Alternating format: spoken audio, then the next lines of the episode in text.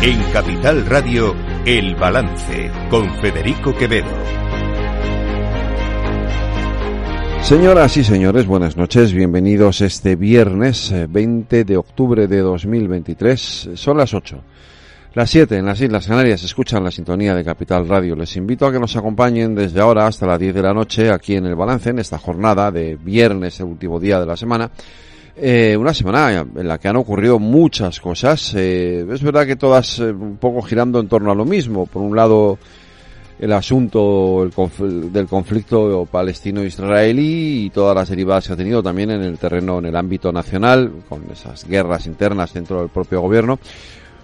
El otro asunto que quizás ha pasado, no voy a decir desapercibido porque no lo ha pasado sin duda, ¿no? Pero ha tenido, ha tenido su relevancia, pero bueno, quizás no le hemos dado tanto, eh, tanta dimensión precisamente por culpa de lo primero, ha sido esa comparecencia que eh, tuvo ayer en el Senado el presidente de la Generalitat, aragonés, eh, en el marco de la Comisión General de las Comunidades Autónomas convocada por el Partido Popular para hablar de la situación territorial en general, esta era la excusa, pero en el fondo con el objetivo de poner sobre la mesa el debate en torno a la amnistía y en torno a los pactos con los independentistas para la investidura de Pedro Sánchez.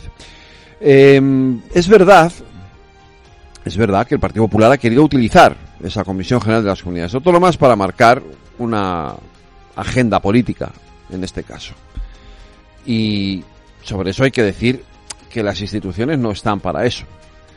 Pero también es verdad, también lo es, que el Partido Socialista se ha pasado por el arco del triunfo su presencia en esa comisión cuando, por pura sentido común, por pura formalidad, por puro respeto a las instituciones, sus presidentes autonómicos tenían que haber estado ayer en esa comisión. Porque para eso se convoca esa comisión. Y da igual si el Partido Popular tiene o no tiene mayoría absoluta en el Senado, ese no es el tema.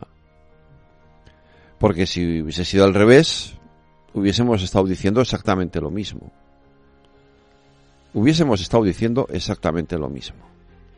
La cuestión no es quién tiene la mayoría o quién no tiene la mayoría. Que el Partido Popular quiera utilizar su mayoría absoluta en el Senado para, obviamente, introducir su agenda política, esto forma parte del juego. Forma parte de las reglas del juego. Es inevitable. Es que lo estúpido sería que no lo hiciera, perdónenme.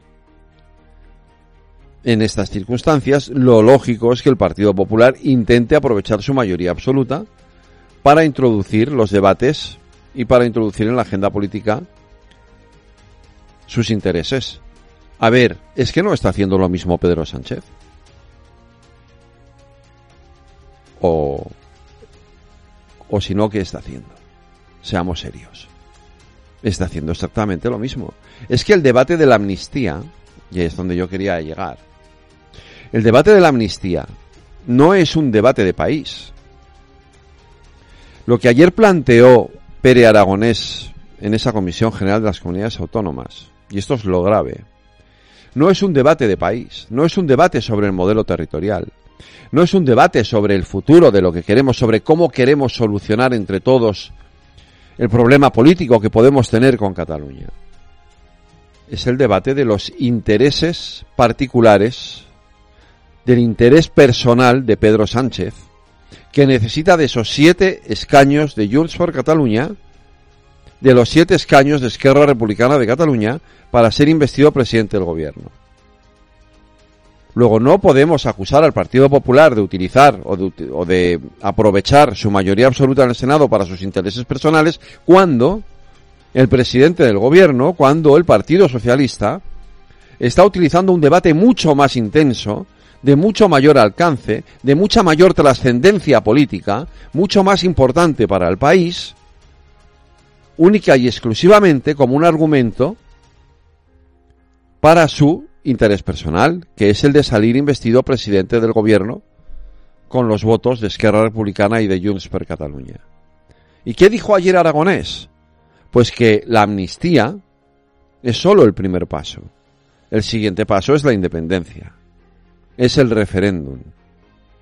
Dijo lo que todos sabemos, que ellos no van a renunciar ni a la unilateralidad ni a conseguir su máxima aspiración. Y ayer teníamos que haber escuchado las voces en el Senado de aquellos que tienen que hablar por parte del Partido Socialista sobre este asunto. Porque le guste o no Pedro Sánchez, este es el asunto más importante en estos momentos en España. Y lo que ocurrió ayer en el Senado es que el Partido Socialista huyó de su propia responsabilidad, dejándole todo el espacio, evidentemente, al Partido Popular y a los presidentes autonómicos del Partido Popular, pero sin que los españoles, que en definitiva somos el objetivo de las decisiones políticas, sepamos en estos momentos y a estas alturas qué es lo que va a pasar con el futuro de nuestro país.